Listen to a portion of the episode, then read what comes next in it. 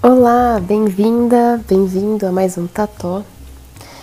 Nesse daqui, nesse episódio, eu vou falar, vou ler um pouquinho de um livro que acabou de chegar aqui em casa, um livro para o qual eu colaborei através do site Catarse. Eu descobri a Rita Taraborelli, que é autora e ilustradora, e uh, chefe, mestre Cuca, não sei, uh, que, que desenvolveu as receitas que estão no livro. É um livro de culinária. Chama Jardim Comestível Cozinha Mediterrânea a Brasileira. Então eu conheci a Rita do Instagram. E daí eu vi as ilustrações dela, vi algumas receitas e fiquei interessada em colaborar com esse projeto e realmente, assim, é, valeu cada centavo. Eu me sinto já como se fizesse parte da, da cozinha da Rita, como se eu pudesse dar uma espiadinha nas receitas dela, porque ela posta bastante coisa. E, e o livro é de um capricho, as ilustrações dela são tão fofas e e tão genuínas assim, e as fotos também são muito bonitas. O livro é todo caprichado, é grandão. Tem, deixa eu ver quantas páginas. Quase 300, 280 e poucas páginas. É... E é um livro muito bonito, capa dura, enfim, é o projeto gráfico é bonito, as ilustrações, as fotos, vale muito a pena você vê que é mesmo feito com coração. Ela é vegana, então são receitas veganas. Então, repetindo o nome, Jardim Comestível, Cozinha Mediterrânea a Brasileira, de Rita Taraborelli, com dois L's. É... Bem, antes de começar, eu só gostaria de falar. Ah, as fotografias são também da Camila Fontenelle. Eu gostaria de falar antes que assim, eu dei uma folheada, ainda não, não li o livro, vou começar a ler aqui junto com vocês. Mas assim, só de ver a natureza das receitas, a fotografia, gente, essa cozinha dela, essa casa dela, eu quero, eu queria voltar a ser criança e ser tipo vizinha dela, sabe? Para ficar ali morando um pouco junto, pedir para ela fazer algumas coisas para mim, dá muita vontade de morar na cozinha dela, assim. É uma, é uma coisa. Isso só por foto, hein? Imagina só. Pessoa pouco louca, né? Mas enfim, então eu vou ler aqui com vocês, tá bom?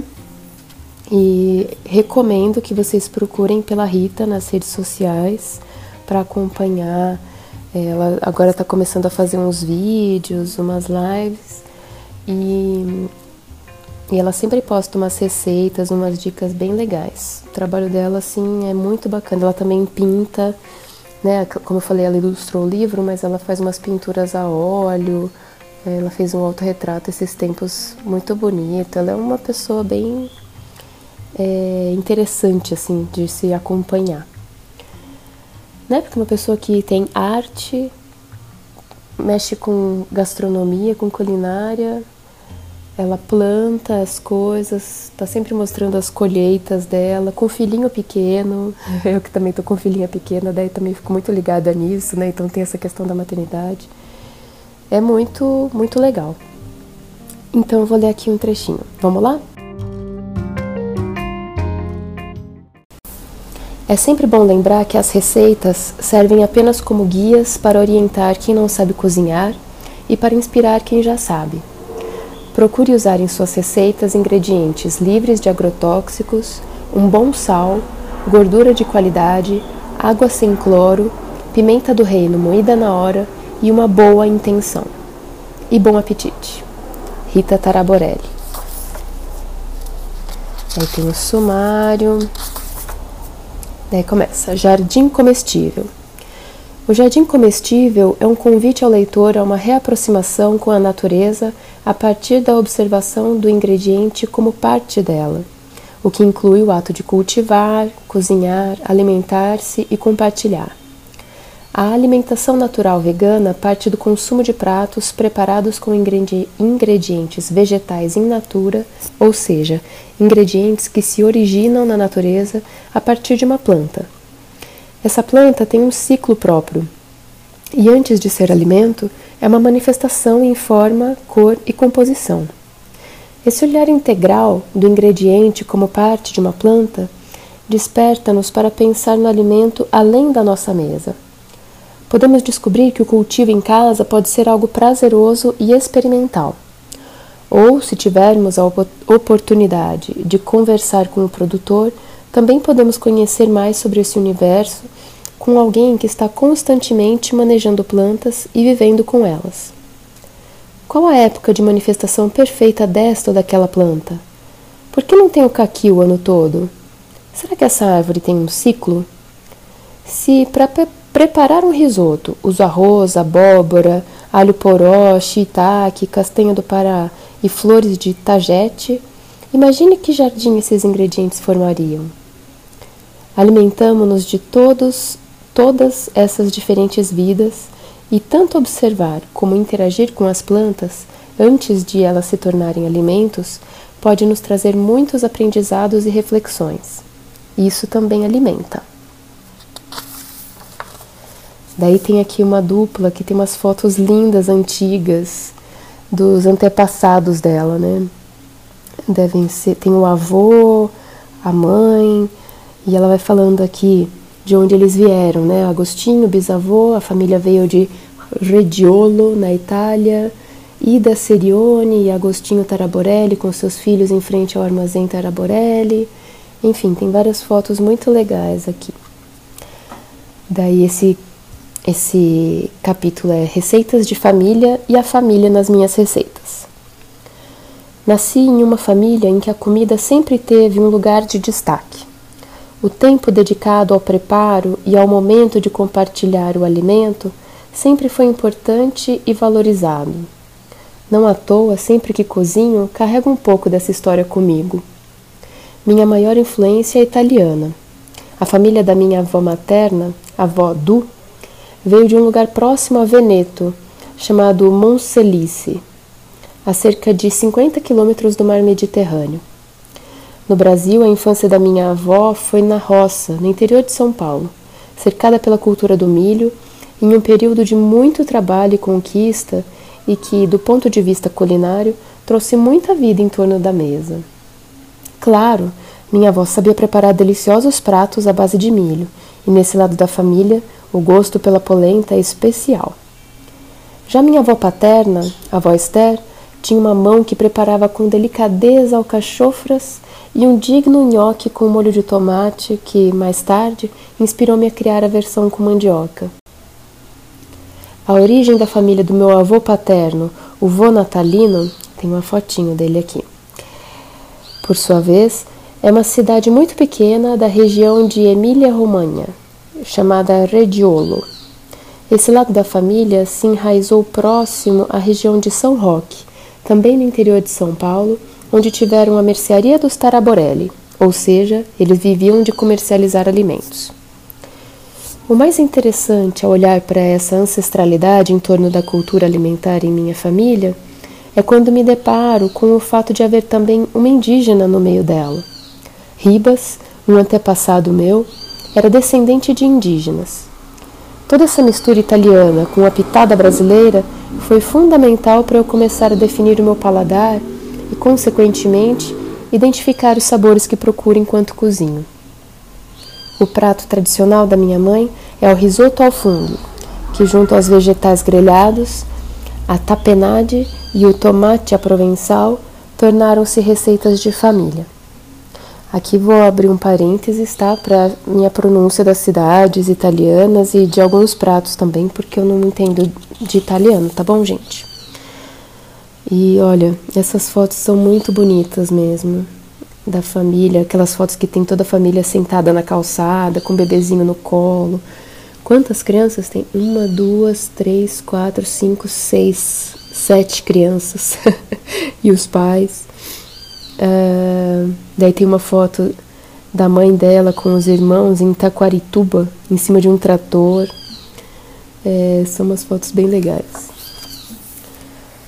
Daí aqui tem a foto dela é, debulhando, o que se fala? Feijão. Né? Ela está abrindo as vagens assim. Uh, o capítulo é Pelo mundo viajei por sabores. Ainda na minha adolescência, minha mãe me levou para Provence e mais tarde retornei para fazer as rotas das feiras na região. A viagem foi encantadora. Encontrei uma cultura rústica e ao mesmo tempo charmosa, com receitas simples preparadas com ingredientes da estação e temperadas com muitas ervas aromáticas. A região pertenceu ao Império Romano no passado e, diferente de outras partes da França, exala uma forte influência italiana, que pode ser percebida facilmente na arquitetura e na culinária. E a Itália? O lugar onde o momento em torno da mesa é considerado algo importante e relevante, ali eu identifiquei minha ancestralidade. Ao falar de minha trajetória culinária, devo destacar a Andaluzia como um lugar muito especial no Mediterrâneo para mim. Quando morei um curto período em Granada, na Espanha, tive a sensação que minha alma era moura. Nunca me senti tão em casa como lá. É fácil encontrar boas opções vegetarianas na Espanha, mas nessa região existe uma boa variedade de pratos que não levam carne, por conta da influência do Marrocos e outras regiões ao redor. Aprendi a fazer pan de higo, cuscuz marroquino, salmorejo e gazpacho, ali na região. As teterias, casas de chá, no bairro de Albaicim, são o máximo. Ótimos pontos de encontro para jogar conversa fora e apreciar uma enorme variedade de chás, acompanhados de docinhos elaborados com frutas secas. Na região das Alpujarras existem muitos vilarejos com construções totalmente brancas, fruto da influência dos berberes que invadiram o local. Berberes? Agora eu fiquei na dúvida se é berberes ou berberes. Acho que são berberes, né? Então, fruto da influência dos berberes que invadiram o local muito tempo atrás. A área também é toda cheia de pés de frutos como amêndoas, nozes, romãs e figos. A culinária do Mediterrâneo. A cozinha mediterrânea é conhecida por seus ricos sabores, pelo uso de ingredientes frescos e sazonais, regados com azeite de oliva e por técnicas de preparo simples que resultam em pratos deliciosos. A região do Mediterrâneo compreende todas as áreas e culturas que são banhadas pelo mar Mediterrâneo e inclui a Andaluzia e a costa sudeste da Espanha, a Provence, região no sul da França, boa parte da Itália, Grécia e África do Norte, Marrocos, Argélia, Tunísia, Líbia e Egito, além de parte do Oriente Médio, Turquia, Malta e a região dos Balcãs. Os pratos mediterrâneos exaltam os ingredientes com simplicidade em uma culinária saborosíssima, fresca, rica em especiarias e com muitas ervas aromáticas. A cultura local é complexa, pois é resultado de muita troca comercial e cultural pelo mar e de uma série de interações entre os diferentes povos que conquistaram a região ao longo da história, com destaque para os otomanos, fenícios e romanos. É importante também destacar o fato de que a conquista mais audaz do Império Romano foi nessa região. Durante a expansão, os romanos dominaram todas as regiões com vista para o mar Mediterrâneo, sendo mais uma forte influência nessa culinária. Inclusive, uma das minhas receitas preferidas do livro é o pandialo, é, pandialo romano, uma receita muito antiga. É, aqui do lado desse texto tem um mapa desenhado por ela dessa região do Mediterrâneo com, com alguns pratos típicos e frutas. Bem bonito. Ai meu Deus, vai dando água na boca a cada página que a gente vira. Ai, desculpa a minha voz anasalada, tá? Eu tô meio gripada hoje. Bem, então tem uma foto aqui de uns legumes, tipo salteados, assim, grelhados, uma, uma coisa. Minhas receitas mediterrâneas à brasileira. Com o passar dos anos, fiz algumas viagens que comprovaram minha atração natural pela cultura mediterrânea. E nesse livro, compartilho com vocês um pouco do que, do que aprendi e um pouco do que acabei cozinhando sob essa influência. Algumas receitas clássicas da região são bem conhecidas, outras nem tanto. Muitas delas já são naturalmente vegetarianas, como falafel, enquanto outras precisei adaptar, como é o caso da moussaka. É moussaka ou moussaka? Não sei como pronunciar. Do quibe e das almôndegas. Entretanto, nem todas as receitas do livro são tradicionais da região do Mediterrâneo, mas de certa forma foram inspiradas por essa culinária. A maior parte dos vegetais usados na culinária mediterrânea são também relativamente fáceis de encontrar nas feiras brasileiras, pois são ingredientes cultivados em abundância por aqui, como é o caso da berinjela, abóbora, pimentão, abobrinha, alho, hortelã, manjericão, cebola roxa e pepino, por exemplo. É importante investir nos temperos e especiarias que são características fortes dessa culinária, como as ervas em geral, as sementes de coentro e cominho, a canela e a pimenta do reino. O melado de romã, por exemplo, é um ingrediente que pode ser usado em algumas receitas e que nem sempre é fácil de encontrar, mas, na minha opinião, geralmente funciona muito bem quando trocamos pelo melado de cana. Colha os ingredientes do seu próprio jardim. Gosto de plantar no meu quintal plantas comestíveis que aprecio e que são fáceis de cultivar, criando meu próprio jardim comestível. Assim, tenho alimentos saudáveis e sem agrotóxicos, sem contar que, ao cultivá-las, aprendo mais sobre seus ciclos e suas características. É possível ter certa diversidade em um pequeno espaço. Não é preciso uma área enorme para cultivo e nem dedicar horas e horas a ele. Basta incorporar aos poucos algumas plantas em seu espaço e na sua rotina. Pode ser um hobby ou uma atividade rotineira no seu dia a dia. Em ambientes urbanos, os vasos de barro funcionam como uma excelente alternativa para o cultivo de muitas plantas comestíveis. A falsa revolução. Após a Segunda Guerra Mundial, os agrotóxicos começaram a entrar em cena com a Revolução Verde, uma promessa de produzir alimento em dobro e estancar a fome do mundo. Entretanto, essa revolução trouxe com ela uma chuva de pesticidas que perduram até hoje na agricultura convencional e é um dos grandes vilões da segurança alimentar. Esse novo modelo de produção em larga escala influenciou diretamente a cultura alimentar ao produzir grandes quantidades de uma pequena variedade de alimentos, contribuindo assim para o desconhecimento e o desaparecimento de muitas espécies. Uma nova consciência. Atualmente, as pessoas estão buscando uma nova forma de se, de se relacionar com o alimento, pois não estão satisfeitas com o modelo vigente. Uma grande onda nos instiga a resgatar as antigas tradições alimentares que foram se perdendo ao longo dos últimos anos. Bons exemplos disso são o resgate dos processos da fermentação natural dos pães, bebidas e alimentos, o uso de métodos tradicionais de conservação de alimentos, como conservas, a valorização das receitas caseiras das nossas avós. E o despertar da consciência em relação à origem e à qualidade dos alimentos, aumentando a busca por ingredientes agroecológicos e interesse pelo cultivo de plantas comestíveis em casa. Ervas aromáticas. Como enraizar? Fazer muda de ervas em casa é uma tarefa fácil e que não exige mais do que um copo com água. Basta selecionar a erva da qual se deseja fazer a muda, retirar um galinho inteiro com delicadeza e colocá-lo em um copo com água, com água filtrada. Evite colocar água com cloro. Geralmente, ervas que já passaram pela geladeira dificilmente irão enraizar. Procure tirar galinhos de plantas frescas. Depois de alguns dias, a base do galho deve soltar uma raiz. Algumas plantas levam dois dias, outras podem levar semanas. Procure trocar a água de vez em quando. Assim que formar a raiz, você já pode plantar a erva em um vasinho com terra. Procure fazer uma cova que acolha o tamanho da raiz e cubra bem com a terra. É possível plantar algumas ervas diretamente, sem esperar a raiz crescer, mas gosto sempre de fazer assim para garantir. Secando as ervas. Secar ervas é um procedimento bastante simples e que pode ser feito no desidratador ou, ao tempo. No desidratador elétrico ou solar, a erva ficará mais verdinha e o processo será mais rápido. Mas se você não tiver um desidratador, também é possível secar a erva de maneira simples e eficaz. Veja a página ao lado.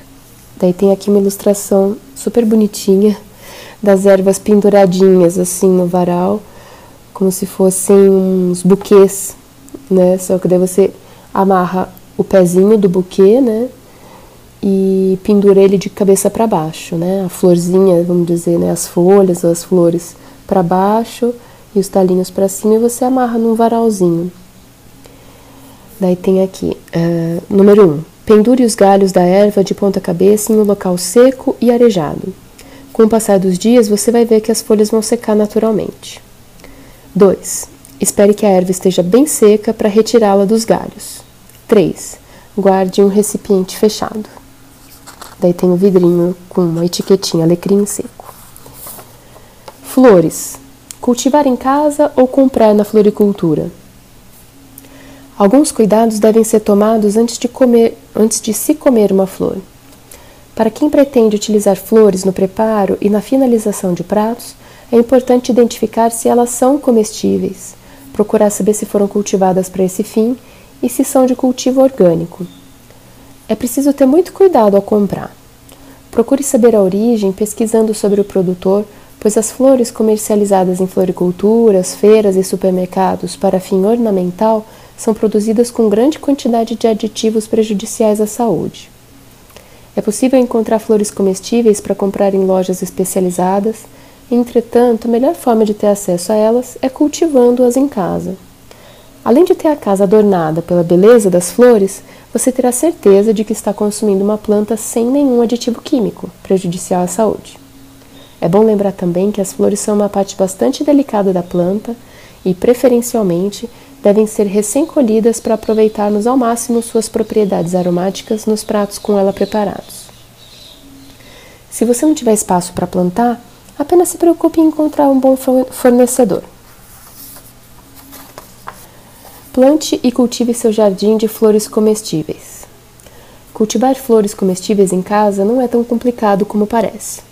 Elas são muito bem-vindas em jardins ao ar livre, sacadas, varandas, vasos e jardineiras instaladas do lado externo da casa. Algumas flores, como a lavanda, a capuchinha e o tagete, são relativamente fáceis de cultivar e ótimas para quem quer começar. No chão ou no vaso, as três vão bem em locais ensolarados. A planta cosmos também é muito fácil de cuidar e está sempre florida. Ela se multiplica no solo com tanta facilidade que algumas pessoas a chamam de praga. Já as rosas exigem um cuidado um pouco mais especial. Aprendi com minha mãe que para ficarem floridas o ano todo é indicada a poda radical na lua nova de junho. Daí tem uma ilustração: Como cultivar flores. 1. Um, prepare um vasinho com terra e coloque de duas a três sementes dentro da cova. Se a semente for grande, coloque apenas uma. Cubra 2. Cubra com um pouco de terra e identifique a planta. 3. Coloque o vaso em local iluminado, porém sem incidência direta da luz do sol. Regue todos os dias. 4. Após 30 a 45 dias, faça o transplante e mova a planta do vaso para o solo. Água é vida. Regue as flores pela manhã ou no final da tarde. A terra deve ficar úmida, mas não encharcada. Fazer a muda utilizando sementes é mais econômico e divertido. Aprendemos muito com as plantas. Brotos e germinados. As sementes germinadas e os brotos são alimentos capazes de gerar vida. O uso dos germinados na alimentação é muito antigo. Existem relatos que contam que há 3 mil anos antes de Cristo, os chineses já consumiam esse tipo de alimento. Quando ar, água e temperatura ideal se encontram com a semente, acontece um milagre. A semente germina, começa a brotar, reações químicas naturais acontecem e um mágico fluxo de energia é gerado. Antes de começar a germinar, é importante compreender que a semente deve ser de boa procedência, ou seja, é preciso dar preferência a variedades que não sejam de origem transgênica e sejam de cultivo livre de agrotóxicos, de radiações e de possíveis alterações genéticas. Algumas sementes viajam longas distâncias até chegar às lojas e às vezes podem estar velhas e cansadas, Por isso, antes de comprar grandes quantidades, a dica é comprar uma pequena porção para experimentar se as sementes são, estão saudáveis para germinar. O demolho. O demolho é um passo muito importante no processo da germinação, pois é nessa etapa que as sementes vão despertar e iniciar sua atividade enzimática. A água a ser usada deve ser de preferência mineral ou filtrada. Quando a semente está em estado de dormência, parece que nada acontece, mas ela está só esperando por água, luz e temperatura ideal. Assim que a água penetra na semente, começa uma inversão metabólica e os hormônios de crescimento entram em ação. É o milagre da vida. E assim começa uma nova planta.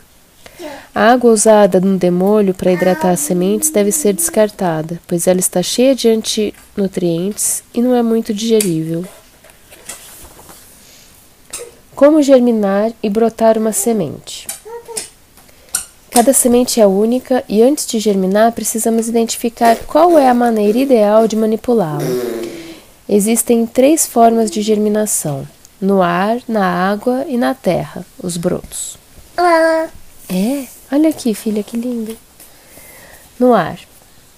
A germinação no ar consiste basicamente em hidratar as sementes por uma noite e, em seguida, colocá-las em uma condição que as mantenha úmidas, frescas e sem água parada. Existem germinadores específicos para esse processo, mas aqui no livro vamos aprender duas maneiras simples e caseiras: no vidro e no saquinho de voal. Daí tem aqui as ilustrações, né? Mostra uma garrafinha, daí tem aqui. 1. Um, lave as sementes e deixe-as de molho por 6 a 8 horas.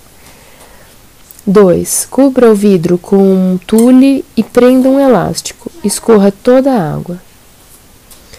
3. Dispõe o vidro sobre um escorredor com a boca voltada para baixo. 4. Enxague as sementes cerca de 5 vezes ao dia até germinar. Algumas das sementes podem ser germinadas no ar. São amaranto, grão de bico, quinoa, trigo, centeio, linhaça, lentilha, gergelim, girassol com casca, amendoim, painço, trigo sarraceno e feijão azuki. Água. A germinação na água é feita especialmente com a chia, que germina e está pronta para o consumo em 20 minutos. As sementes, quando estão fora da casca, também passam pela germinação na água. As sementes, quando estão fora da casca, também passam pela germinação na água. É o caso de castanhas, girassol sem casca, aveia, semente de cacau, lentilha rosa, trigo sarraceno partido, avelã, macadâmia e amêndoa. Porém, no caso dessas sementes, o que ocorre é uma pseudogerminação. Ativamos as enzimas, mas elas não vão se desenvolver mais como plantas. Assim podemos consumi-las, mas não dá para plantar. Daí tem aqui a ilustração no potinho com chia. Chia. Coloque uma colher de sopa de chia em um recipiente e adicione meia xícara de água. Mexa e deixe descansar por, por 15 minutos. A mistura formará uma espécie de gel. 1. Um, lave bem as sementes e coloque em um vidro, cubra com um tule e prenda com um elástico. 2. Encha o vidro com água até cobrir as sementes. Troque a água de 3 a 5 vezes ao dia. Geralmente, após 36 horas já estão prontos para consumo. Terra. A germinação na terra é feita com as sementes colocadas diretamente sobre a terra. 1. Um, enche um vaso com terra. 2. Coloque as sementes na superfície e um pouco de terra por cima. 3. Regue todos os dias sem encharcar. 4. Assim que surgirem brotos com folhas, coloque o vaso um local com luz indireta. Dentro de uma semana você terá os brotos. Algumas das sementes que rendem ótimos brotos caseiros são lentilha, linhaça, mostarda, brócolis, amaranto e girassol. O trigo e o centeio rendem excelentes gramas que poderão enriquecer seu suco verde. Plantas comestíveis, uma alimentação natural. Experimentar uma alimentação à base de plantas pode parecer radical, pois a carne sempre ocupou um lugar central dentro do cardápio tradicional ocidental. Mas, na verdade, quando deixamos a carne de lado, nos deparamos com uma enorme variedade de alimentos dos reinos vegetal e fungi. Fungi? Fungi? É, bem, acho que está escrito fungi. Costumo dizer que a carne é insubstituível, assim como o feijão e todos os outros alimentos. Cada forma de vida é uma manifestação da natureza. Cada expressão é única e traz uma composição específica. O ato de se alimentar faz parte de uma complexa interação com a natureza que não se resume em comer carne e proteína. É possível obter energia de diferentes fontes e quanto maior a variedade, maior será seu repertório sensorial. A carne é composta por aminoácidos essenciais, o que a torna um alimento completo do ponto de vista proteico. Entretanto, os aminoácidos estão presentes em uma enorme gama de alimentos de origem vegetal, por isso, ao optar por uma alimentação vegetariana e variada, você estará ingerindo todos os aminoácidos de que precisa, ou seja, a tal proteína. Cada planta comestível expressa algo em sua forma, sua cor, seu sabor, seu cheiro e sua textura. Essa expressão faz parte da inteligência do universo e nós nos alimentamos de tudo isso. Do ponto de vista nutricional, batata é carboidrato, mas nós também encontramos carboidrato na couve-flor, mesmo que em menor quantidade. Nossos ancestrais não se baseavam em conhecimentos científicos para definir o que comer. Eles eram atraídos naturalmente pelos nutrientes dos quais necessitavam. Sentir vontade de comer uma melancia ao olhar para ela pode dizer muito mais sobre as nossas necessidades fisiológicas do que as regras dietéticas. Alimentar-se pode ser transformador. Cozinhar é um eterno aprendizado. É observar o ingrediente e escolher uma técnica para realçar sua expressão. Em vez de substituir preparos que imitem a carne, procure olhar de maneira mais respeitosa para os ingredientes dos reinos vegetal e fungi. Convido você a vir comigo nessa jornada maravilhosa que é cozinhar a desenvolver um olhar observador em relação aos ingredientes com suas distintas expressões, a despertar o seu senso crítico para poder escolher como e onde irá buscar seus alimentos. Afinal, comer é um ato político, assim como cozinhar pode ser uma revolução.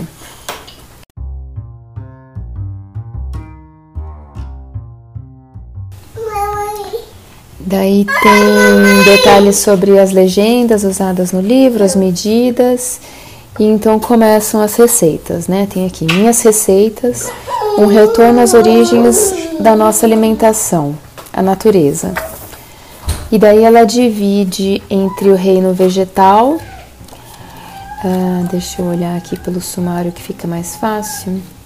Pelo reino vegetal, daí tem por categorias, por subcategorias, né? Alho, cebolas e bulbos aromáticos, caules e brotos, folhas, raízes tuberosas, tubérculos, leguminosas, oleaginosas, ervas aromáticas, cereais, frutos, frutas, flores comestíveis, flores, inflorescências. Daí tem o reino fungi, ou fungi, que eu não estou me lembrando como se fala agora. Uh, cogumelos, né? e depois mistura de temperos e especiarias do Mediterrâneo. Depois encerra com dicas e informações, o índice remissivo, a autora e ilustradora, os patrocinadores e apoiadores e mais apoiadores. É, e é bem interessante porque daí cada receita que ela fala, por exemplo, aqui, vamos ver tem aqui do reino vegetal, daí fala de alho, cebolas e bulbos aromáticos, e o primeiro que fala é o alho. Daí vem uma receita aqui de shawarma de vegetais e cogumelos com molho taum. Daí depois tem a receita do molho taum. Conta a história antes de ter a receita, né, que é um molho libanês, tal, conta toda a história. E daí, como está sendo, né, uma, uma receita ao redor do alho, Daí também fala aqui no finalzinho, o alho também está em outras receitas. Daí tem todas as receitas com número de página direitinho de cada receita onde tem alho. E tem isso com todos os outros ingredientes. Tem lá alho poró, daí ah, o óleo poró também está nas receitas tal, tal, tal. Então é bem interessante o jeito como como o livro foi bolado, assim, porque se você tem um ingrediente que você quer explorar mais, tal, ele fica fica bem fácil. Então eu vou ler mais um pouquinho aqui do encerramento, que tem as dicas e informações. Alimentos não transgênicos. Ingredientes crus. Antes dos preparos, higienize muito bem todos os ingredientes. Cada tipo de alimento pode demandar um cuidado especial nesse processo, mas em geral consiste em não deixar de lavar os ingredientes antes do pré-preparo da receita. Para os alimentos que serão consumidos crus, vale dedicar uma atenção redobrada a esse processo e também é recomendável que fiquem um tempo de molho em uma solução de água com hipoclorito de sódio ou solução clorada. Ingredientes orgânicos e agroecológicos. Use insumos orgânicos e agroecológicos. Esse é um cuidado essencial tanto do ponto de vista da saúde quanto pelo âmbito social e do meio ambiente. Os agrotóxicos são extremamente nocivos à saúde das pessoas e do planeta. Já é provado que seu consumo a longo prazo pode prejudicar várias funções fisiológicas e, inclusive, causar câncer. Além disso, a produção do alimento interfere diretamente na questão ambiental, principalmente por conta do uso da água, do solo e no impacto causado pela morte de polinizadores como as abelhas. É importante que o ingrediente pertença a um ciclo socialmente justo. Por isso, se puder escolher, opte por insumos locais e de pequenos agricultores, assentamentos e de produtores agroecológicos em vez de produtos de grandes empresas e latifúndios. Ingredientes secos. Peneire sempre todos os ingredientes farináceos antes de usá-los em uma receita. Isso facilita o preparo e evita que se formem grumos na massa, deixando-a mais homogênea. Organização antes de iniciar a receita. Para facilitar e agilizar o processo, o preparo de uma receita, faça todo o pré-preparo dos ingredientes antes de iniciá-la. O pré-preparo consiste em higienizar, cortar, limpar, demolhar e até cozinhar todos os ingredientes que demandem esses cuidados antes de propriamente começar a preparar o prato. Opte por consumir alimentos não transgênicos. A cultura de alimentos transgênicos põe em risco a soberania alimentar, a diversidade genética da natureza, a biodiversidade de plantas e de animais no ambiente e causa um grande impacto social, criando uma relação de dependência entre o produtor e o detentor da semente. O alimento transgênico põe em risco a biodiversidade do planeta e, consequentemente, as nossas vidas, que dependem da diversidade natural. Em resumo, a cultura transgênica é extremamente danosa ao meio ambiente e à nossa saúde. Para dar um exemplo concreto, o glifosato, um dos principais químicos usados nas lavouras transgênicas, é prejudicial à saúde de quem o manipula e de quem o consome a longo prazo. Flores comestíveis. Procure conhecer a procedência das flores usadas na alimentação e saber se elas foram cultivadas para serem comestíveis. Flores no estado selvagem também podem ser consumidas. O mais importante é alertar para que não se use flores da floricultura ou ornamentais para cozinhar ou finalizar pratos. Forno pré-aquecido. Em toda receita que o preparo seja assado, é necessário pré-aquecer o forno pelo menos 15 minutos antes de usá-lo. Pré-aquecer o forno antes dele receber a massa garantirá que ingredientes como fermento e farinha sejam melhor ativados, que a massa cresça melhor, fique mais aerada e também asse por igual. Higienização de cogumelos. Os cogumelos são ingredientes muito delicados e que absorvem bastante água. Assim, antes de consumi-los ou utilizá-los no preparo de alguma receita, higienize-os com um pano úmido. Basta limpá-los com um pano, pressionando suavemente para que os resquícios de terra sejam eliminados. Pilão de pedra. O liquidificador é um aparelho relativamente novo, presente na cozinha moderna. Além disso, o pilão era um instrumento amplamente usado para triturar os alimentos. No Mediterrâneo, o pilão de pedra ainda é usado em muitas regiões e no Brasil, o pilão de madeira está presente em muitas cozinhas. Recomendo moer as sementes de cominho e de coentro, pimenta do reino e pimenta da Jamaica na hora do preparo. Isso deixa o prato muito mais aromático por conta dos óleos essenciais que são liberados da especiaria com o atrito da pedra. é interessante ter dois pilões, um grande para o preparo de salsas e molhos, como pesto, e outro menor para triturar temperos. Queimaduras. Sempre tome muito cuidado para não se queimar com os preparos quentes, principalmente com ingredientes, travessas e panelas que vão diretamente ao forno. Restos de alimentos. Use todos os restos de alimentos, como cascas, ingredientes machucados ou feios, entre aspas, e que seriam descartados durante o preparo das receitas, para compostar. Assim, os alimentos que iriam para o lixo vão para agricultura e jardinagem e nada se perde. Sementes de frutas e frutos. Quando fizer o pré-preparo das receitas, separe as sementes dos frutos e frutas e plante-as no jardim, devolvendo para a terra aquilo que ela lhe ofereceu. As sementes de árvores frutíferas grandes devem ser colocadas em pequenos vasos e, assim que atingirem mais de 30 centímetros, serem transplantadas para o local escolhido, de preferência em algum lugar que não seja muito próximo a construções, pois algumas árvores têm raízes que poderão prejudicar as estruturas no futuro. Sobras no preparo de leites vegetais. Use a massinha que sobrar da drenagem de leites vegetais em outros preparos, como tortas, massas, pães e outros. Ela é nutritiva e saborosa e pode enriquecer muitas outras receitas. Hum, essa dica é boa, hein? Aí tem uma foto linda de uma mesa tão bonitinha, florida. Tem ela colhendo berinjela. E aqui sobre a autora ilustradora. Natural de Sorocaba, Rita Taraborelli move sua curiosidade e paixão rumo a novas descobertas e a projetos repletos de alma e comidas saborosas.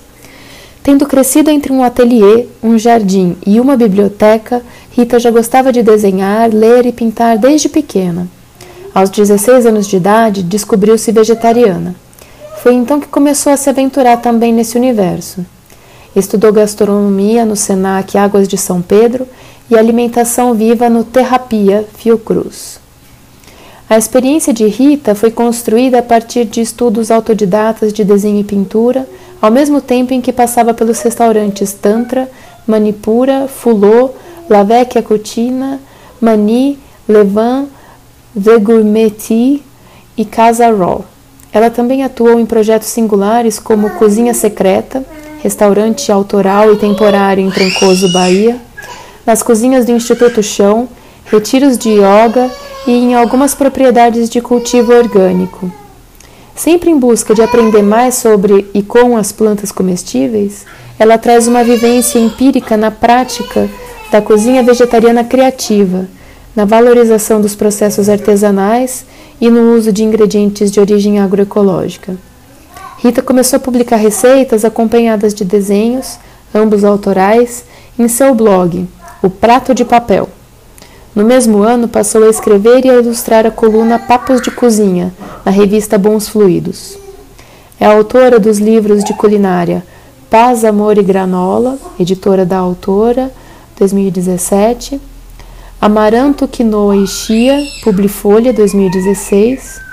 Comidinhas Vegetarianas, Publifolha, 2012 e do e-book 10 receitas veganas e deliciosas para compartilhar com os amigos, editora da autora 2019. Na literatura infantil, é autora dos textos e desenhos de Dona Nenê e o Sumiço do Brinco, Cereja 2015 e El Sueño de Magrela, Del Naranjo 2014. Também ilustrou Catarina, Carochinha 2017, Luli e Tel, da Elefante Letrado 2016 e Que Figura da SM 2014. Atualmente, Rita dedica-se a trabalhos autorais, ao Jardim Comestível, projeto que envolve um blog de mesmo nome, www.jardimcomestível.com.br, e também a pintura e a costura.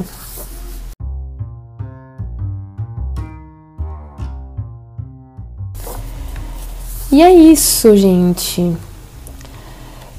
Bem, para encerrar então é, esse, esse livro aqui, mais do que. Bem, eu li acho que uma boa parte dele, não vou ler as receitas, claro, mas aqui essa introdução e esse encerramento, né? Essa mini biografia da Rita. Mas eu não sou vegana, nem vegetariana, mas admiro quem é. e acho sempre interessante assim a gente questionar, né, pensar o que, que a gente come, é, olhar com atenção para essa questão toda da produção do alimento, né, tanto do, dos vegetais quanto de quem consome carne, né, qual a origem dessa carne, questionar o tanto que a gente come, o desperdício, né, é, assim, sabe, você vai comer o peito do frango, não é interessante de vez em quando você comprar um frango inteiro para você é, dar valor àquela vida, né, que você está consumindo e ver tudo que está incluso ali, né, e, e que a gente acaba deixando para de lado, né, quando você compra só uma parte e ver o quanto que a gente precisa comer. Acho que na culinária brasileira a gente tem o costume de comer muita carne, né? E de repente, se a gente se propuser a repensar isso e começar naquela, como aquela né, segunda sem carne, né, ter um dia da semana que você não, não come nada de carne e tal já é uma proposta interessante. A gente já vai aprendendo, se forçando a ser mais criativo, né? E esse livro, pelo que eu dei uma folhada, tem várias receitas assim muito, muito legais, independentemente de você ser ou não vegano, ser ou não vegetariano, é, estar na cozinha, preparar o que o seu alimento é uma experiência que só enriquece, dá muita autonomia. Ainda mais nesses tempos de confinamento, né? É muito, muito importante, dá muito poder. E com certeza cozinhar é um ato político. Então espero que tenha gostado. E se tiver oportunidade, procure pela Rita nas redes sociais. Procure se tiver condições é, dar uma olhadinha no livro, colaborar com esse projeto e com outros projetos também do mesmo tipo, tá bom? Então até o próximo Tató. Um beijo!